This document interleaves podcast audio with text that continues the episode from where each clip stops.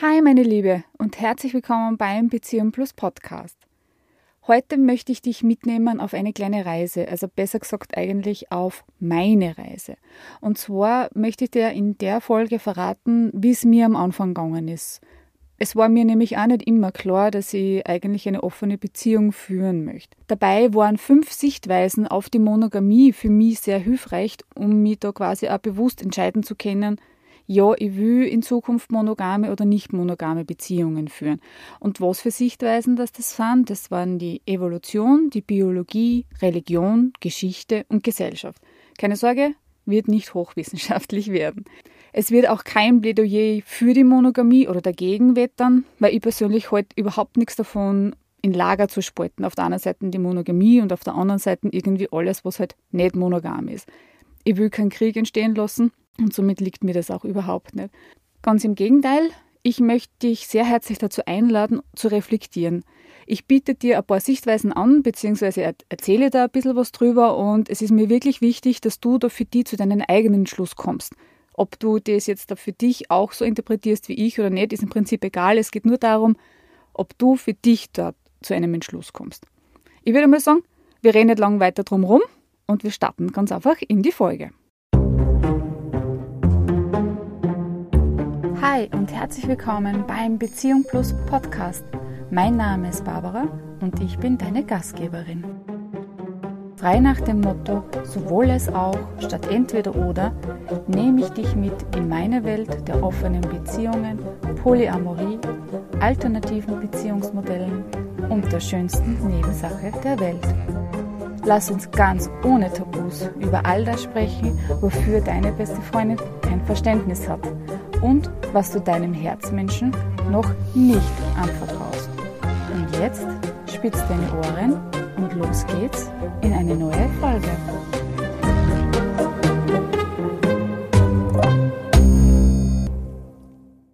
Mein Name ist Barbara Preisler-Jelinek und ich begleite aufgeschlossene, neugierige Frauen und Paare auf ihrem Weg, ihre exklusive monogame Beziehung für weitere Menschen sexuell lustvoll oder emotional gefühlvoll zu öffnen und ganz wichtig, ohne dass dabei ihre Beziehung und Liebe auf der Strecke bleiben. Wenn ich eins gelernt habe auf meiner ganzen Reise zu nicht monogamen Beziehungen, dann ist es sicher das, dass um etwas Neues entstehen zu lassen, muss etwas Altes gehen. Sprich, da geht es so um meine Vorstellungen, auch was Monogamie und Beziehungen betrifft und auch meine Prägung. Das hat sich wirklich schwer verändern müssen oder auch dürfen, damit ein Leben in nicht monogamen Beziehungen überhaupt möglich ist, beziehungsweise so wie ich es tief in mir spüre, auch leben möchte. Ich bin eine richtige Leseratte und somit war auch mein Einstieg in die ganzen Thematiken von Treue, offene Beziehungen und Sexualität, alles über einschlägige Bücher. Ich kann nur sagen, es hat Bücher gegeben, die waren wirklich nicht gut. Und dann hat es aber wiederum Bücher gegeben, die haben mein Weltbild echt durcheinander gerüttelt, teilweise sogar komplett zerstört und nochmal neu ausgerichtet. Aber es hat auch welche gegeben, die meine Ansicht, die ich eh schon gespürt habe, auch bestätigt haben. Für mich muss auch immer alles irgendwie einen Sinn ergeben. Also irgendwie bin ich die ewige Sinnsucherin und wenn es für mich keinen Sinn ergibt, dann grobe ich einfach so lange weiter, bis es für mich Sinn ergibt. Und da ist mir zum Beispiel dieses Buch Sex, die wahre Geschichte wirklich sehr gelegen gekommen von Christopher Ryan und Cecilia Jetta. Das kann ich euch wirklich sehr ans Herz legen, wenn es ums Thema Evolution und Biologie geht, da sind mir, also ganz ehrlich, nicht nur Lichter aufgegangen, sondern regelrechte, wirkliche Kronleuchter. Ich würde sagen, wir starten einmal in die Evolution und wie gesagt, vergiss nicht meine Einladung, Selbstreflexion. Du musst nicht alles als bare Münze nehmen, was ich dir jetzt erzähle, ja? Also, Evolution. Es heißt ja, der Mensch stammt vom Offen ab, also genauer gesagt angeblich ja von den Schimpansen. Gut, soweit wirst du das wahrscheinlich auch noch wissen. Hast du jetzt aber auch gewusst, dass wir den Bonobos eigentlich näher stehen als wir dem Schimpansen? Ist durchaus entscheidet, wenn man sich das Verhalten der einzelnen Orten anschaut. Also wie gesagt, keine Sorge, es wird nicht hochwissenschaftlich, nur so viel. Schimpansen und andere Primaten, die vollziehen Sex eher zur Fortpflanzung. Und Bonobos und Menschen, da geht Sex oft bei sozialen Interaktionen. Zum Beispiel um Schmerzen zu lindern, Spannungen abzubauen, um eine Beziehung aufzubauen, um Konflikte besser zu lösen oder einfach nur, dass Spaß macht kann man ungefähr den Einwand jetzt schon hören. Ja, super, ich bin kein Bonobo, ich bin kein Off. Ja, das ist schon richtig. Nur, uns Menschen und die Bonobons trennen tatsächlich nur 1,6 Prozent unserer Gene. Also wenn du das nächste Mal im Zoo stehst, vorm Käfig der Bonobos und die beobachtest, denk immer dran, Hey, das hätte auch können in die andere Richtung gehen. Wie gesagt, das sind nur 1,6 Prozent. Aber jetzt zurück zum Thema. Aus Sicht der Evolution macht Monogamie auch wenig Sinn. Die promiskuitiven Orten sind sozialer, intelligenter und auch überlebensfähiger. So, jetzt ist es natürlich so, jeder Forscher hat da ein bisschen seinen eigenen Zugang und du wirst wahrscheinlich, wenn du dich mit dem Thema wirklich auseinandersetzt, auch unterschiedliche Abhandlungen davon lesen. Jeder Ansatz für sich ist sicher irgendwo richtig und schlüssig dargestellt und die Wahrheit wird wahrscheinlich irgendwo dazwischen liegen, wenn es die überhaupt gibt. Ich möchte damit nur sagen, ich habe damals für mich mitgenommen, dass es für mich einfach vor dem, was ich gelesen habe, Sinn macht, dass der Mensch vielleicht einst promiskuitiv gelebt hat und nicht schon von Haus aus monogam war. Das war für mich auch irgendwie so, so eine Argumentation, die für mich, wie gesagt, wirklich Sinn gemacht hat. Sehr spannend war für mich auch die Sichtweise der Biologie, und es ist immer noch für mich sehr spannend. Und zwar, alles in der Natur macht irgendwie einen Sinn. Es ist nichts angelegt, was irgendwie keinen Sinn ergibt, was natürlich mir sehr gelegen kommt. Das heißt, wenn wir tatsächlich anatomisch und biologisch für die Monogamie so ausgelegt wären, wie es oft gesagt wird, dann frage ich mich wirklich, warum wir so sind, wie wir sind und uns verhalten, wie wir uns verhalten. Und ich rede jetzt nicht davon, dass der Mann sein Erbgut, seine Samen so weit wie möglich streuen muss und bei so vielen Weibchen wie möglich und ich, armes Weibchen, suche mir immer nur den stärksten Mann.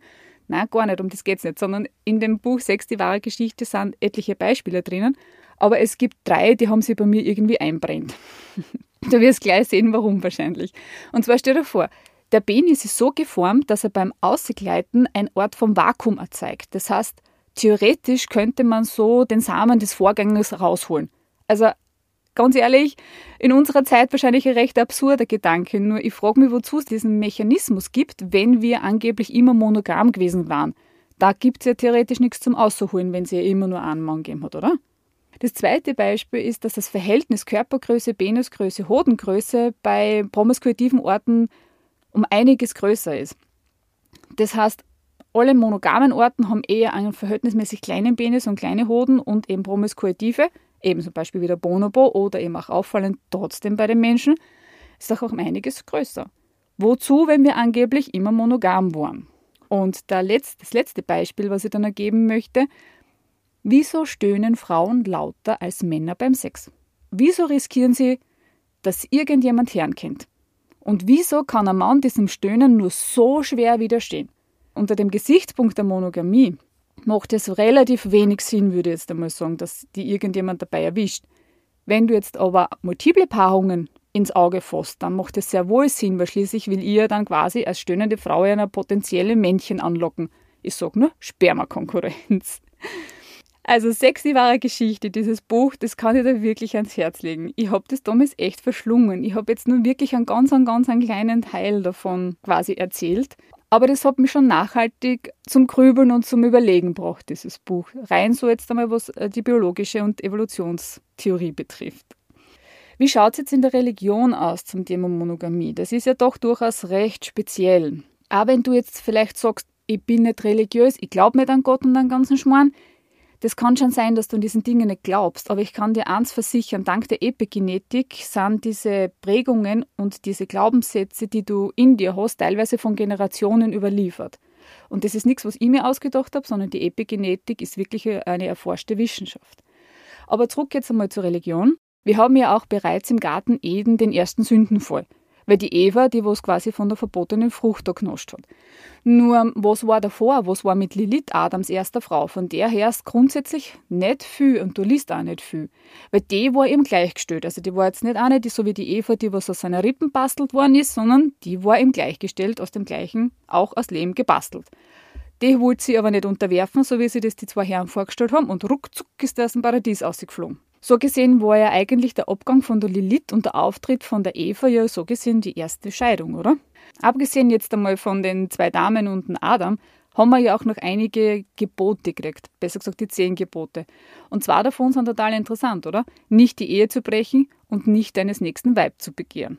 Ich würde mal sagen, die Religion spricht da schon eindeutig für Monogamie. Im Alten Testament gibt es auch einen recht langen Strafenkatalog für Nichtmonogamie. Also zusammengefasst würde ich jetzt einmal das so sagen, es fließt einfach immer Blut, sobald es irgendwie um nicht monogames Geschichteln geht.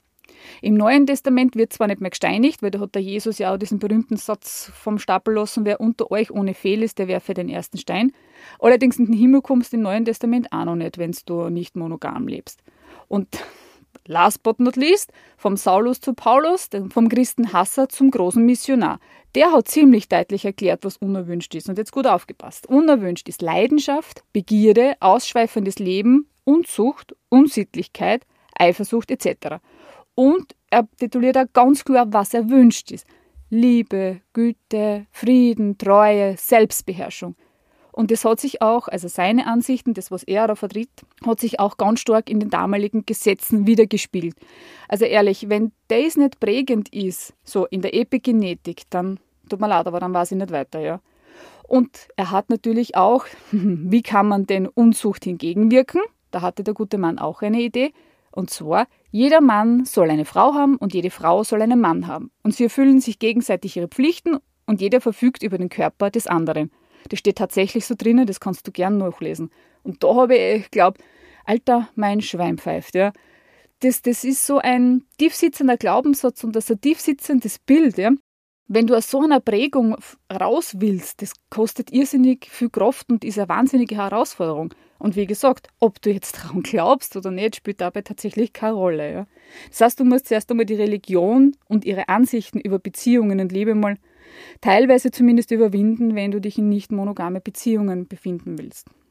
Wenn wir jetzt schon beim Thema sind, können wir gleich ein bisschen auch in die Geschichte schauen. Nämlich würde ich ganz gern auf dieses Thema die Liebeshochzeiten eingehen, wie romantisch das sie oft auch dargestellt wird und dass dieses Modell eigentlich etwas ist, was noch gar nicht so lang bei uns üblich ist. Weil früher war gang und gäbe eher arrangierte Hochzeiten, so um den Status zu sichern, um Allianzen zu untermauern, damit du einen Frieden bewahrst oder wie auch immer. Aber grundsätzlich war sicher nie eine Liebeshochzeit dabei oder sehr selten eine Liebeshochzeit dabei. Es konnten sich eigentlich auch nicht wirklich alle eine Hochzeit leisten, weil schließlich die Tochter hat ein Mitgift braucht und als Mann hast müssen irgendwie sicherstellen, dass du schon Besitz hast, damit du deine Frau und deine Kinder auch ernähren kannst. Also war es Heiraten für jeder Mann oder jeder Frau gar nicht möglich. Was das betrifft, sind wir heute ja eh schon im Paradies.